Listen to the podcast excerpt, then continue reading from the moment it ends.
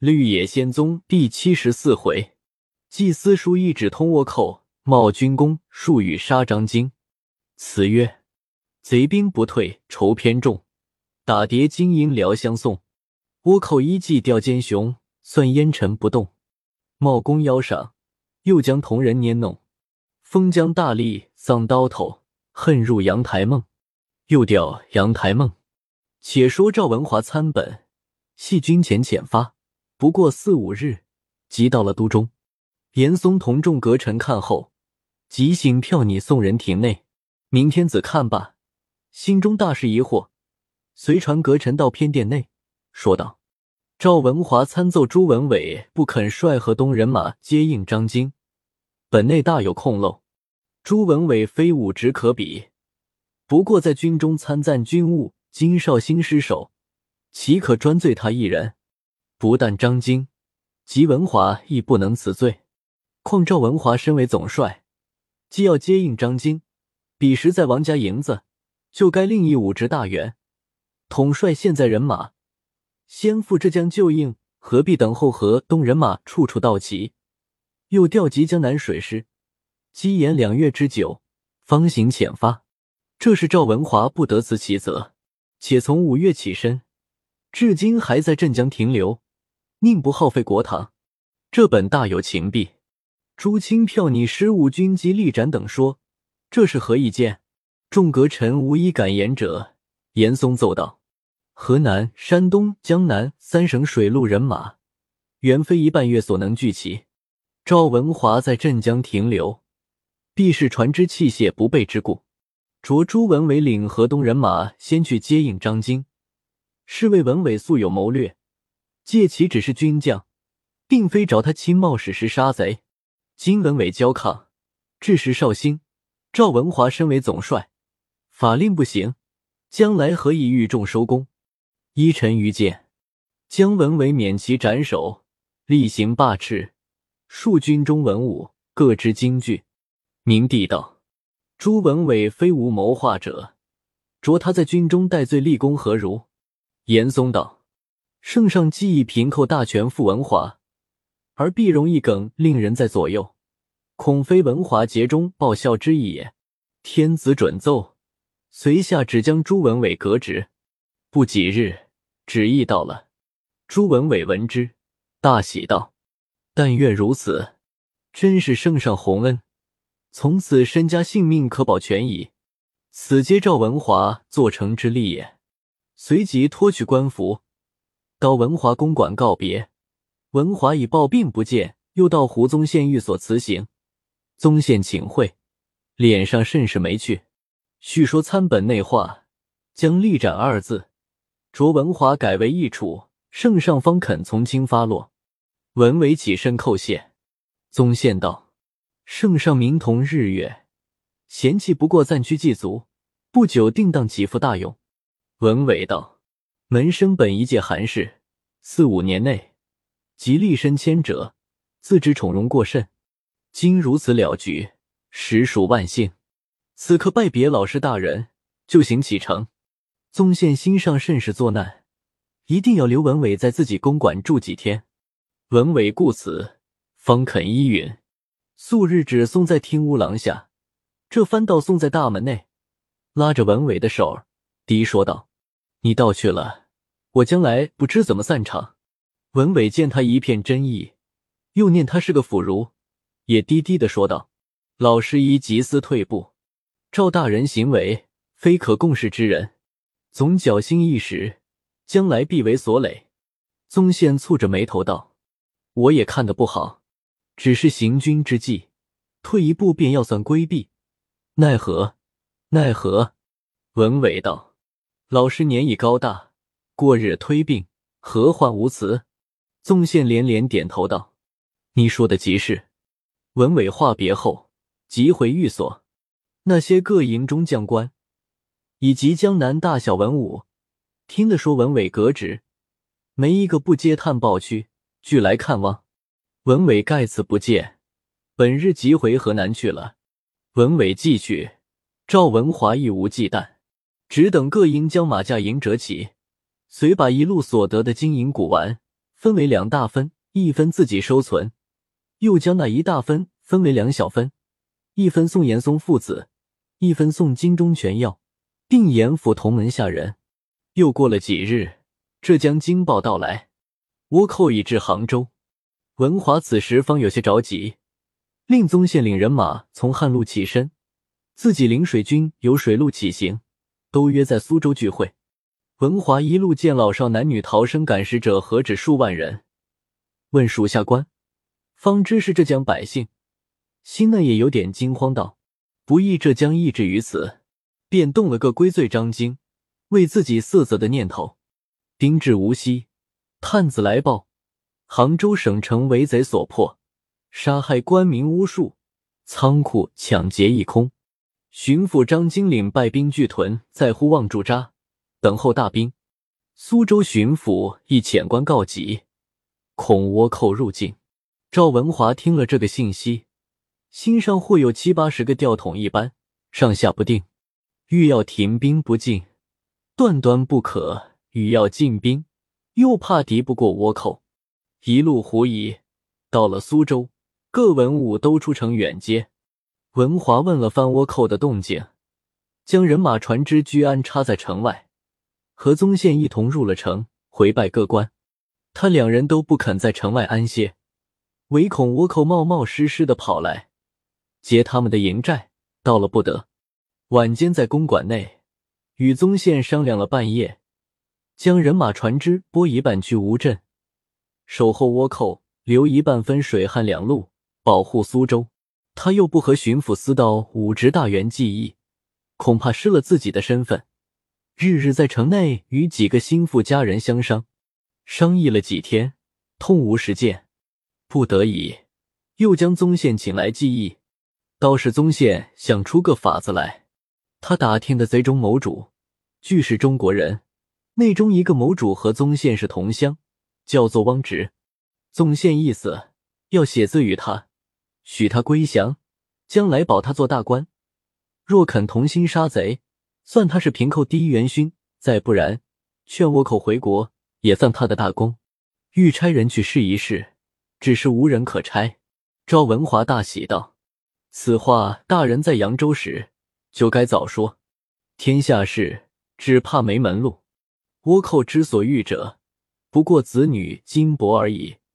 地方非他所欲，我们只用多费几两银子，就买的他回去了。难道他乐得和我们舍命相杀吗？只要他约会战旗，着他们杨叔诈败，成就了我们的大功就是了。倒是这银子数目和交战的地方，必预先定规，我们也好准备。宗宪道：“假若不肯依允，该怎么？”文华道：“再想别法。”宗宪道：“他们劫州略县，也不知得过多少金箔，少了他断断看不起，多了那里去弄？”文华大笑道：“偌大的个苏州城，怕弄不出几百万银子来吗？大人快回去写字，别的事都交在我身上办理。”宗宪回去了。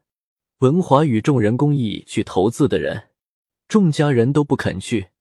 文华宣起两万银子重赏，众家人你我相挤，挤出两个人来，一个叫丁全，一个叫吴自兴。文华授以主见。午后，宗宪亲送自来，内中与汪直叙相亲大义，并安慰陈东、麻叶、徐海三人，若肯里应外合，共谋杀贼。便将杀贼之策详细写明。攻城之日，定保奏四人为平寇第一元勋，决以大官。若不愿回中国，只用劝日本主帅约会战地，许杨叔诈败，退回海隅，要银若干，与差去人定规数目。我这边驾船借送，亦须约定地方交割，彼此不得失信。如必执意不允。刻下现有二十万空闲之事，皆系与浙江南父报仇雪恨之人。等语，文华看了道：“也不过是这样个写法。”随即将丁权、吴自兴又详细嘱咐了许多话，遇了令箭一支，驾船起身，到了平望，被巡抚的军士盘结，他两人一探听倭寇军情，回复军士们见有兵部尚书令箭印信，只得放他过去。到了唐西，便被倭寇巡风人拿住。他两个说是寻汪直说话，寻风倭寇将他二人送至汪直处。汪直亦久有归中国之心，看了胡宗宪书字，吩咐打发二人酒饭，又问了背细。到晚间，将陈东、麻叶、徐海请来，把书字交三人看。三人见封筒上面具有信印，知非假书。三人看后，问汪直道：“你的意思要怎么？”汪直久知三人无归故乡之心，说道：“我的主见，我们既归日本，便是日本人，里应外合的事不做，与他多要几两银子，暂且退归。过一二年后再来，何如？”月前张京前后还杀我们五千多人，刻下赵文华、胡宗宪统领三省人马二十余万，只怕取胜不易。四个人彼此议论了一番。商酌停妥，拿了梳子，同到日本主帅一木妙美公所处，又将副头目新五郎请来，捉他两个看书字，他两个一字认不得。汪直说了缘故，一木妙美问汪直道：“你们的主意要怎么？”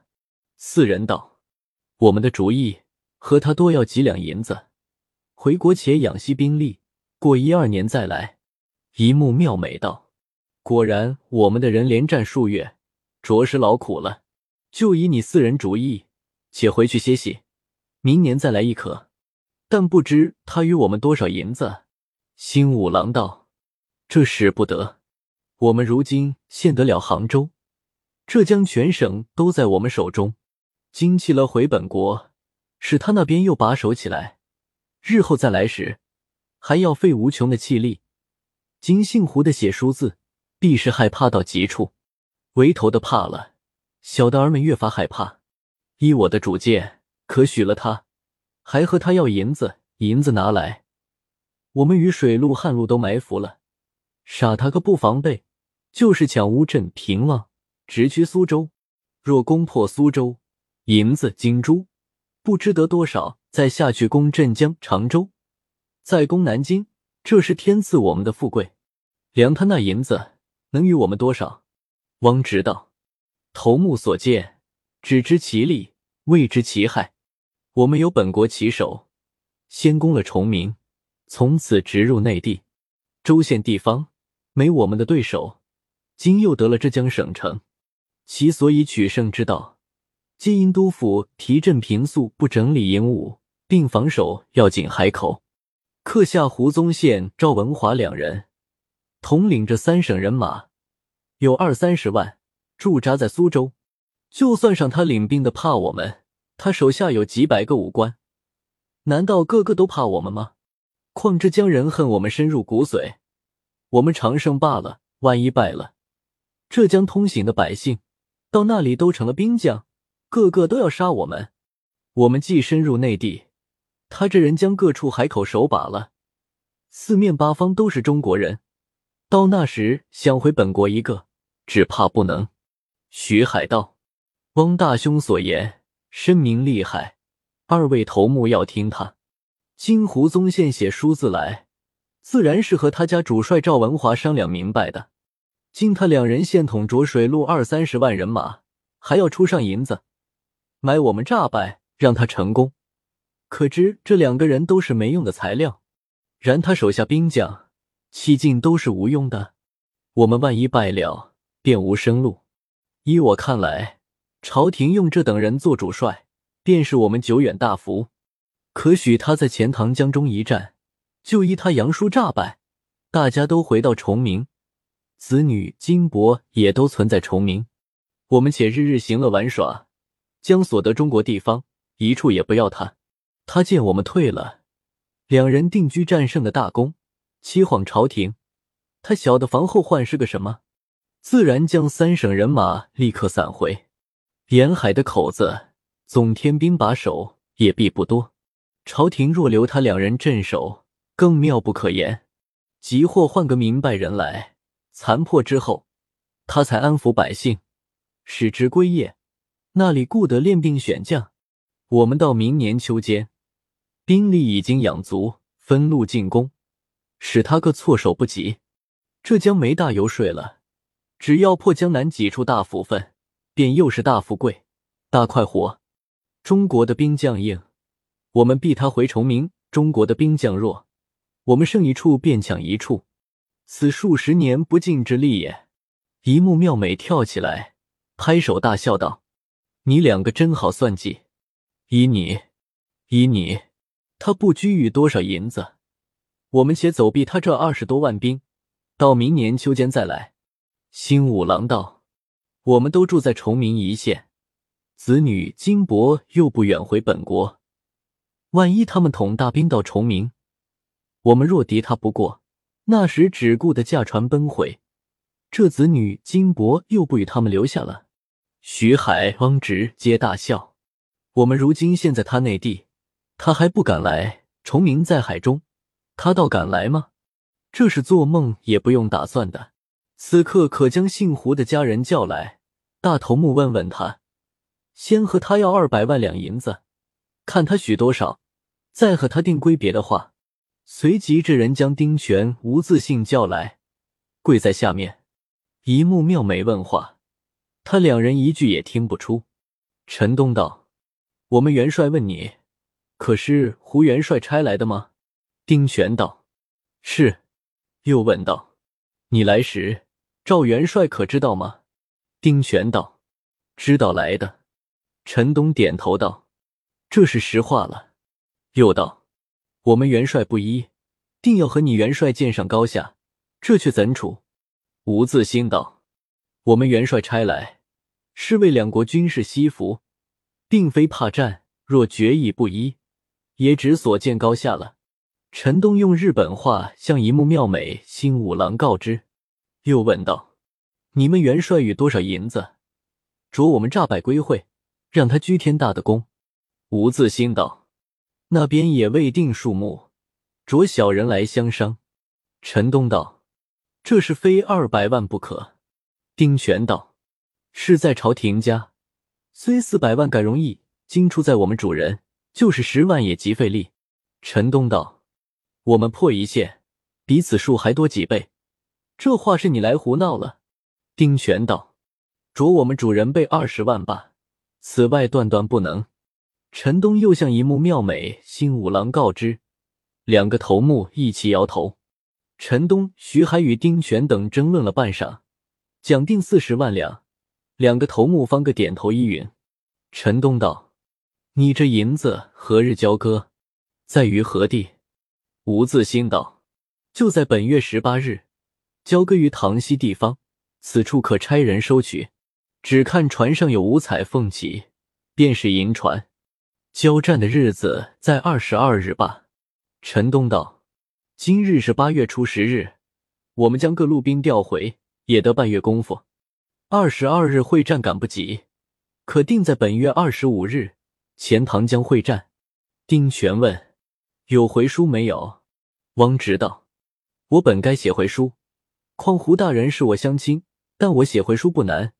巡抚张京现在平望，倘被他看见，于胡大人大有不便。”丁权道。小人们替主人办事，也要个万全。诚恐这边元帅失了信义，临会战时更变起来，小人们惊当不起。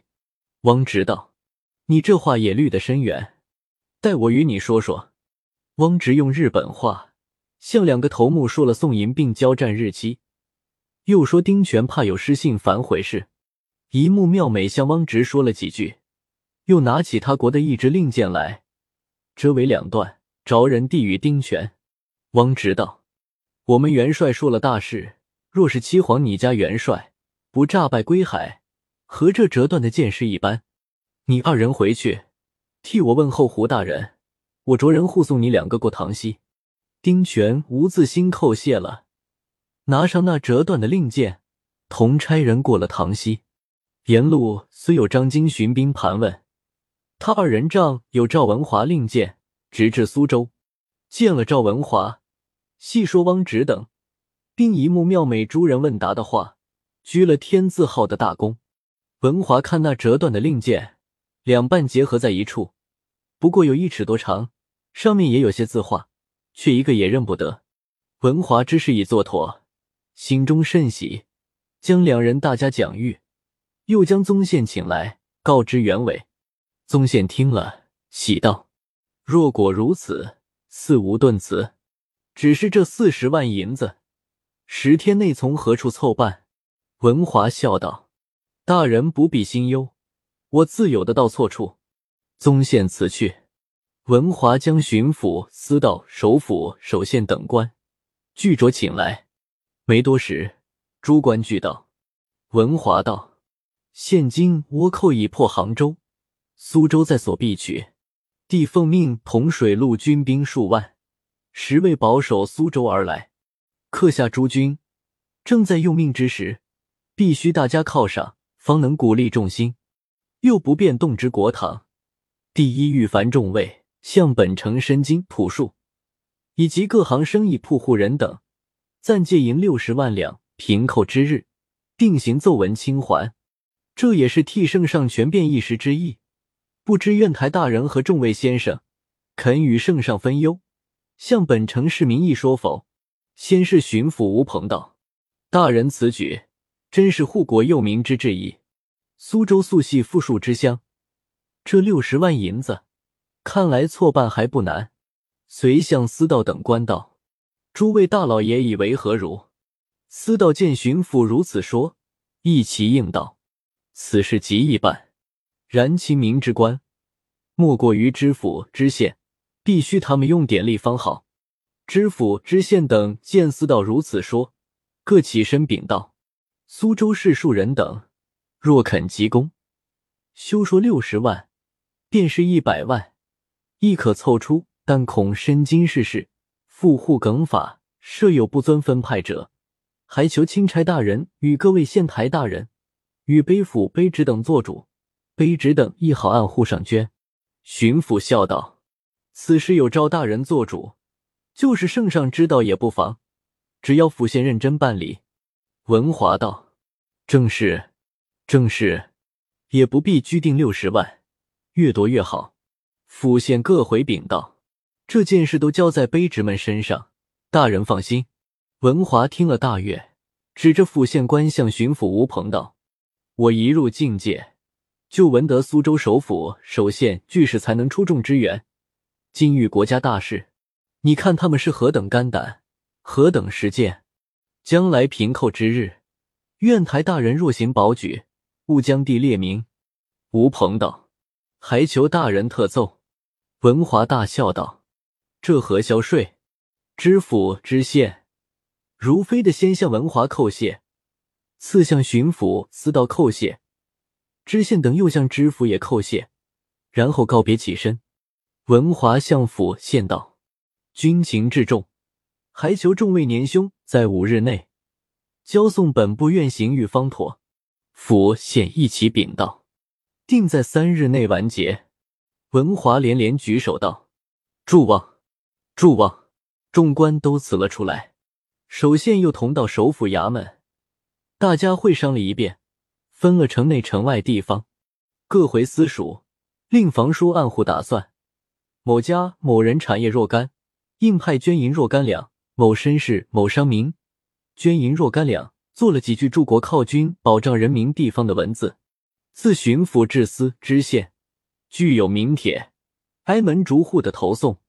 所派银两，定现在第二日午时交齐。有不肯捐书或以一半交送者。无论身金是数铺户，或拿本人，或拿家属，百般追呼，必至交了银子方才住手。虽欲欠一两五钱者，亦不能，比钱粮更紧二三十倍。其中书役极端私收，或仗地方官事于外所诈。倭寇还在杭州、苏州，道早被劫掠，弄得城里城外人人恨怨，户户悲啼，投河跳井，文井自缢者。不下二三十人，赶办至第二日午时，即起劫了八十余万两，还不肯罢休。司道们思向计议，怕将地方激变，各轮流着清去府县衙门查点数目，建议多出二十余万两，立令停止。那府县书役人等，城中不敢催讨，皆散走各乡所诈，直至司道查拿重处。星夜在各乡镇贴了告示，书役人等方才罢手。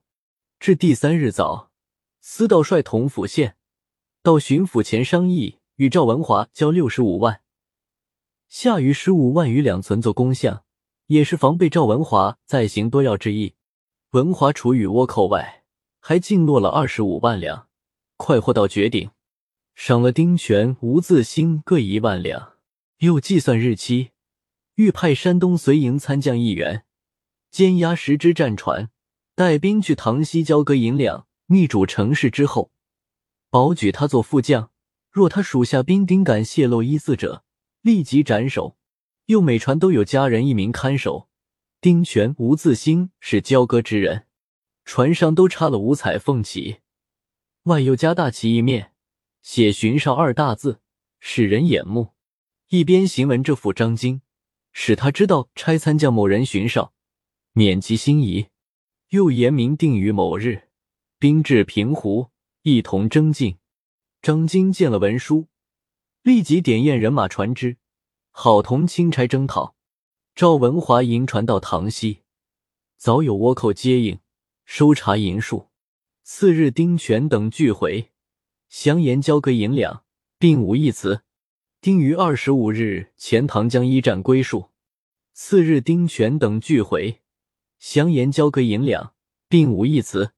丁于二十五日钱塘江一战归海，文华深喜。至二十日，水陆大军起行，张经亲来迎候。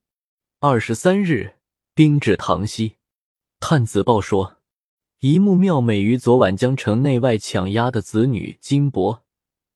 进行打发远去。今日晨刻时分，率众都入钱塘江中停泊，成了一贼巨舞，不知是何意见。文华听了，心中暗喜，急催军前进。张京道：“倭贼空城而去，必有鬼谋。大人还要缓行，再差人打听动静。”宗宪亦以为然。文华道：“兵以气盛，亦犹豫间，军气堕矣。”此等见解，非二公所能知也。水陆军到杭州，果然城内并无一贼。问百姓们，都说贼船静停泊在钱塘江内。文华传令水军静停城外，命张金总理自己带兵入城，以防不雨。住宿了一夜。次日五谷，发令见小玉各船将士。天一明。巨卓聚集在后朝草桥罗脊三门，随他杀贼。他又恐怕张京多事，万一追杀倭寇过急，弄得失了和气，认真站起来还不得。于是将张京、胡宗宪、聚着和他在一只大战船上，他手执灵旗，命众军船上旗鼓。须臾，各船鼓声如雷，众水军在江中约走有四五里水面。远见贼船，巨雁翅般排列。文华将好奇一指，各船俱杀上前去。忽听得倭寇船中一声大炮，各将船头调转，如飞的向海口去了。众军将见倭寇退去，各放乌筒大炮追赶，约赶有二里水面。文华便叫鸣金，少客，金声乱响，各船军将把船拨回，听候将令。张京道：“贼一使不发，边行退兵，必袭诱敌。大人收军即是。”赵文华勃然变色道：“你尚以倭贼为诱敌耶？此皆托天子鸿福，诸将箭无虚发，乃能成此大功。明今收军，正是穷寇勿追之意。你看江水尽赤，还要杀贼到什么地位？”张京忍不住大笑起来。文华见张京大笑，不由得耳红面赤，也大笑了。于是大声传令，着各船奏乐，齐唱凯歌回城。回到城中，文华直至巡抚衙门，让胡宗宪同坐大堂。宗宪再三不肯正坐，文华一人正坐了，并未让张京一句。张京此时也自知得罪下他，让宗宪在左，自己在右做了。文华满面笑容，用许多大功大捷的话讲谕诸将。诸将皆出一计之外，吩咐水师仍在城外，陆路军将分一半入城直宿，也不言及被害百姓如何镇续，残破府县如何整顿，各海口如何防守，以免后患。约宗宪入后堂饮食，巡抚张京道德令寻地方居住。文华连夜修本报捷，并参巡抚张京。上写道：兵部尚书陈赵文华。一本为报攻伐罪事，臣于六月十四日抵镇江，调集水师，至八月初旬，船只器械尚未完备。彼时贼首一幕妙美，正率众攻击杭州。臣随星夜行文，知会巡抚张京，立其固守五日。臣定率众解围。又虑张京懦弱性诚，恐误国事，水陆各先遣兵二万，在杭城十五里外屯扎。摇为声势，不意张京于初八日夜间，领众弃城，出北关门，至平望地界，致令倭寇尽劫仓库，屠戮官民，伤心惨目，莫可名状。今闻传至，臣与贼势不两立矣。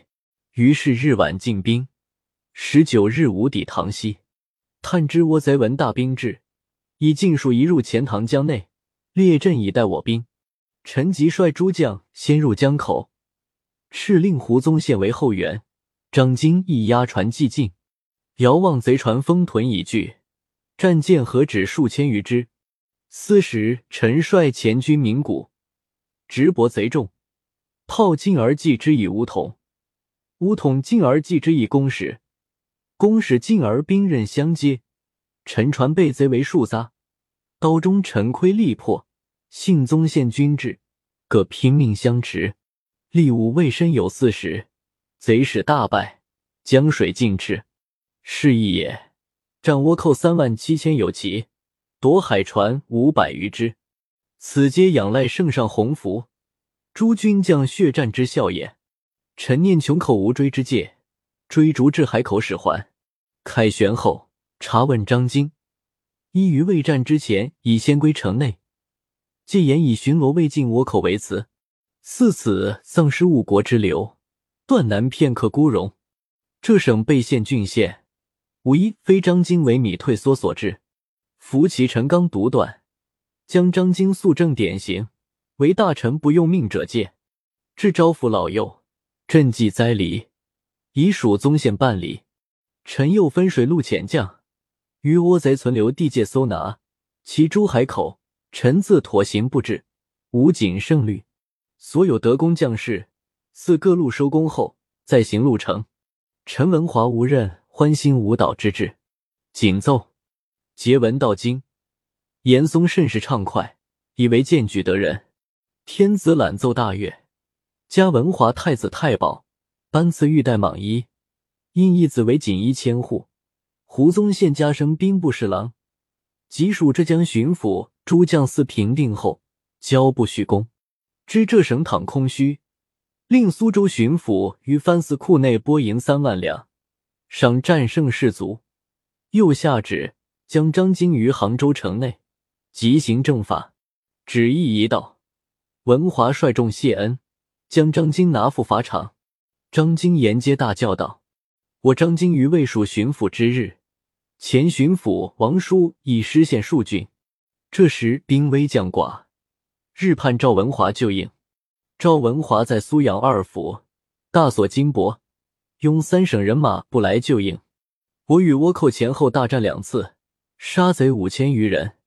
虽杭州失陷，实系我力不能支，非张京怕死之过也。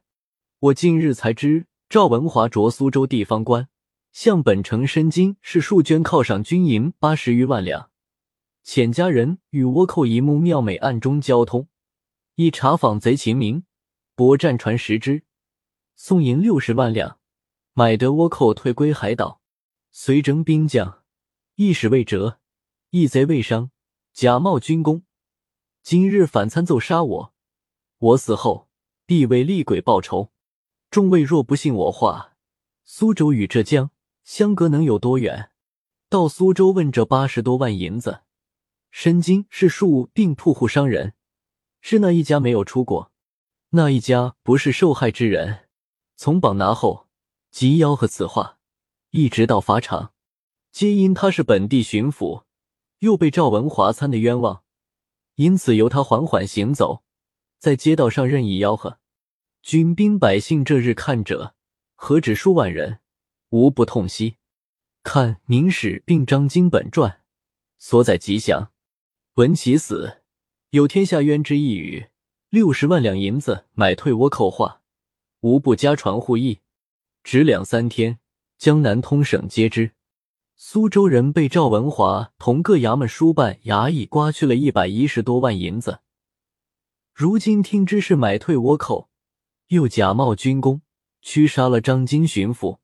这匿名帖子从江南起，直贴到赵文华御处，词曲对联都有，有做的极精工的，还有骂的极痛快的。赵文华见了，又羞又气，深悔当时不该参张京，又怕风声传到京师，心中添了无数的愁虑。殊不知此等音信最快，只时数天早传到都中。言官闻之，皆惧怕严嵩，无一敢参奏其事者。当赵文华参张经本章到了朝中，明帝大怒。彼时几事中，李用敏、御史阎望云各上本保奏张经，将二人俱革职，廷杖六十。正是奸臣伎俩为营私，卖国欺君无不为。可惜张经刀下死，叫人千古叹明时。